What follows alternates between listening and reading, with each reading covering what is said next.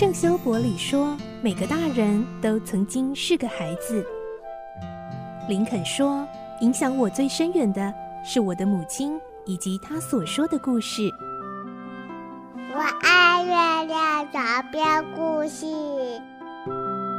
晚安，月亮床边故事。小青姐姐邀请每一位大孩子、小孩子一起听故事，不管多忙，也要和你一起听故事。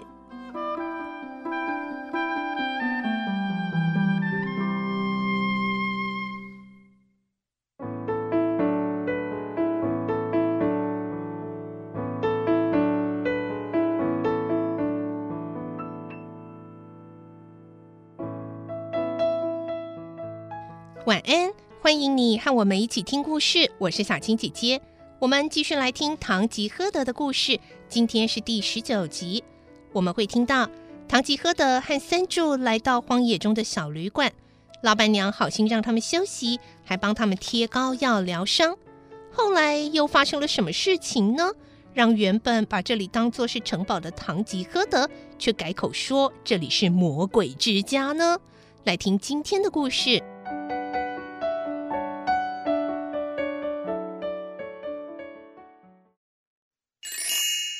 堂吉诃德十九集《魔鬼之家》。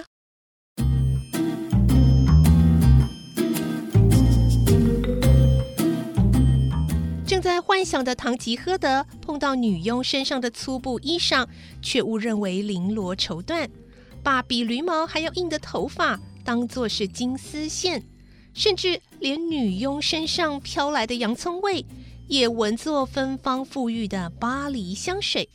因此，他握紧女佣的双手，以温柔的口吻说：“哦，美丽的公主啊，三更半夜你还来探望我，可见是多么的关心我、爱护我。可是啊，命运之神把我捉弄成这样，让我没办法支撑起身体。呃，否则啊，我一定跟你谈心到天亮。”美丽温柔的公主，请原谅我吧。女佣的双手被唐吉诃德握得疼痛不堪，吓得拼命挣扎，一心想要赶紧摆脱。这时，在后面床上等着女佣送东西来的马夫，只听见声音，没看到人影，开始觉得不耐烦，就跑出来查看。他一看到骑士紧握着女佣的手，嘴里还叨念着令人费解的词语，不禁火冒三丈，走上前去，挥起又大又粗的拳头，对准堂吉诃德的脸猛力一打。堂吉诃德马上吐出一口鲜红色的血，人也跟着倒了下去。可是马夫没有就此罢休，反而以飞快的速度爬到床上。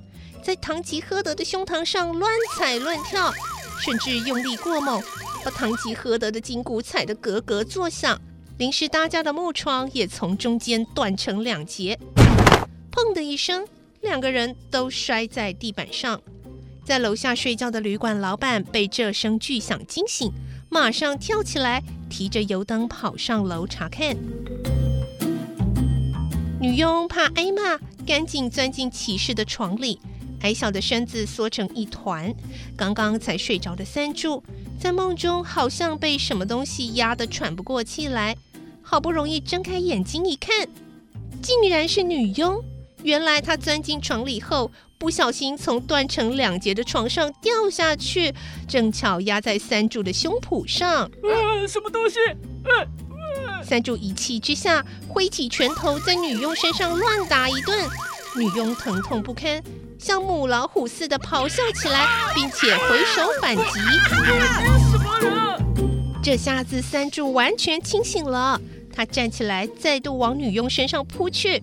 女佣也不甘示弱，两人立刻扭成一团，展开一场格斗。一旁的马夫看见女佣被打，也放开堂吉诃德，改往三柱身上扑过去，帮女佣助阵。这时候赶过来的老板大声一吼：“住手！对客人怎么那么无礼？”老板正想要拉开女佣的时候，油灯刹那间熄灭了。阁楼上一片漆黑，在黑暗中，马夫、三柱、女佣、老板四个人扭打成一团，彼此不分青红皂白，乱打乱锤。不但四个人都鼻青眼肿，连阁楼上的家具杂物也破损不堪。这天晚上，当地的一个警察正好也住在这家旅馆里。他听到这非比寻常的吵闹声，立刻跳起来，手握木棍冲上阁楼，大声呵斥：“喂，快住手！我是警察！”警察一脚踢到躺在破床上的唐吉诃德，便伸手过去摸了一下，刚好碰到唐吉诃德的胡子。不料唐吉诃德不仅没有反抗，甚至一动也不动。警察以为他是惨遭杀害的尸体，高声大叫：“啊！”有人死了，赶快把大门关起来，任何人都不准离开。这句话可吓坏了正在打斗的四个人，他们马上住手，并相继溜下阁楼，只留下精疲力尽、走不动的三助和昏迷过去的唐吉诃德。这时，阁楼上仍然黑漆漆的，伸手不见五指。警察到处摸索也找不到油灯，只得再跑到楼下厨房去找灯。在警察离开的当下，唐吉诃德苏醒过来，他有气无力地说：“嗯，三助，嗯，你，你睡着了吗？”三柱显得很生气：“嗯，哪里睡得着？今天晚上好像这世界所有的魔鬼都跑来找我似的。”“嗯，的确如此啊。”哎，这座城堡，呃，简直是魔鬼之家。哎哎，可是，呃，三柱啊，呃，刚才发生的事绝对不能告诉任何人呐。哦，知道了，我一定会保守秘密。嗯，好，呃，那么我就来告诉你刚才我所碰到的事情吧。刚才啊，这一座城堡的公主，呃，到我这里来了。因为啊，他对我太好了，所以命运之神就由羡慕我转为嫉妒我，呃，就派来了一个巨人，哎，痛打我一顿，而且啊，把我踩得几乎要变成肉酱了。啊，原来如此哦。我也被四百多个人围住，把我打得快要变成麦芽糖了。呃，现在想起来啊，相较之下，昨天在荒野上挨的那一顿打，实在算不了什么。先生，你一天到晚说什么冒险啦，呃，骑士精神啦，应该吃苦了。呃，对你来说也许非常合适，但对我而言，简直是活受罪。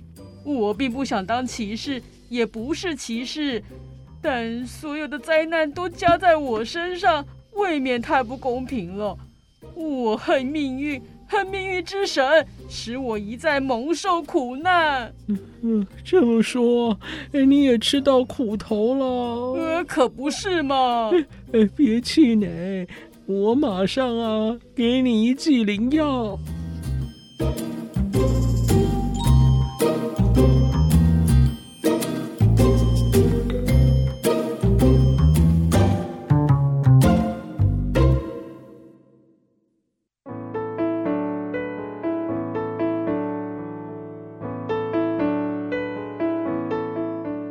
今天的故事就先听到这里了，明天再继续来听唐吉诃德的故事。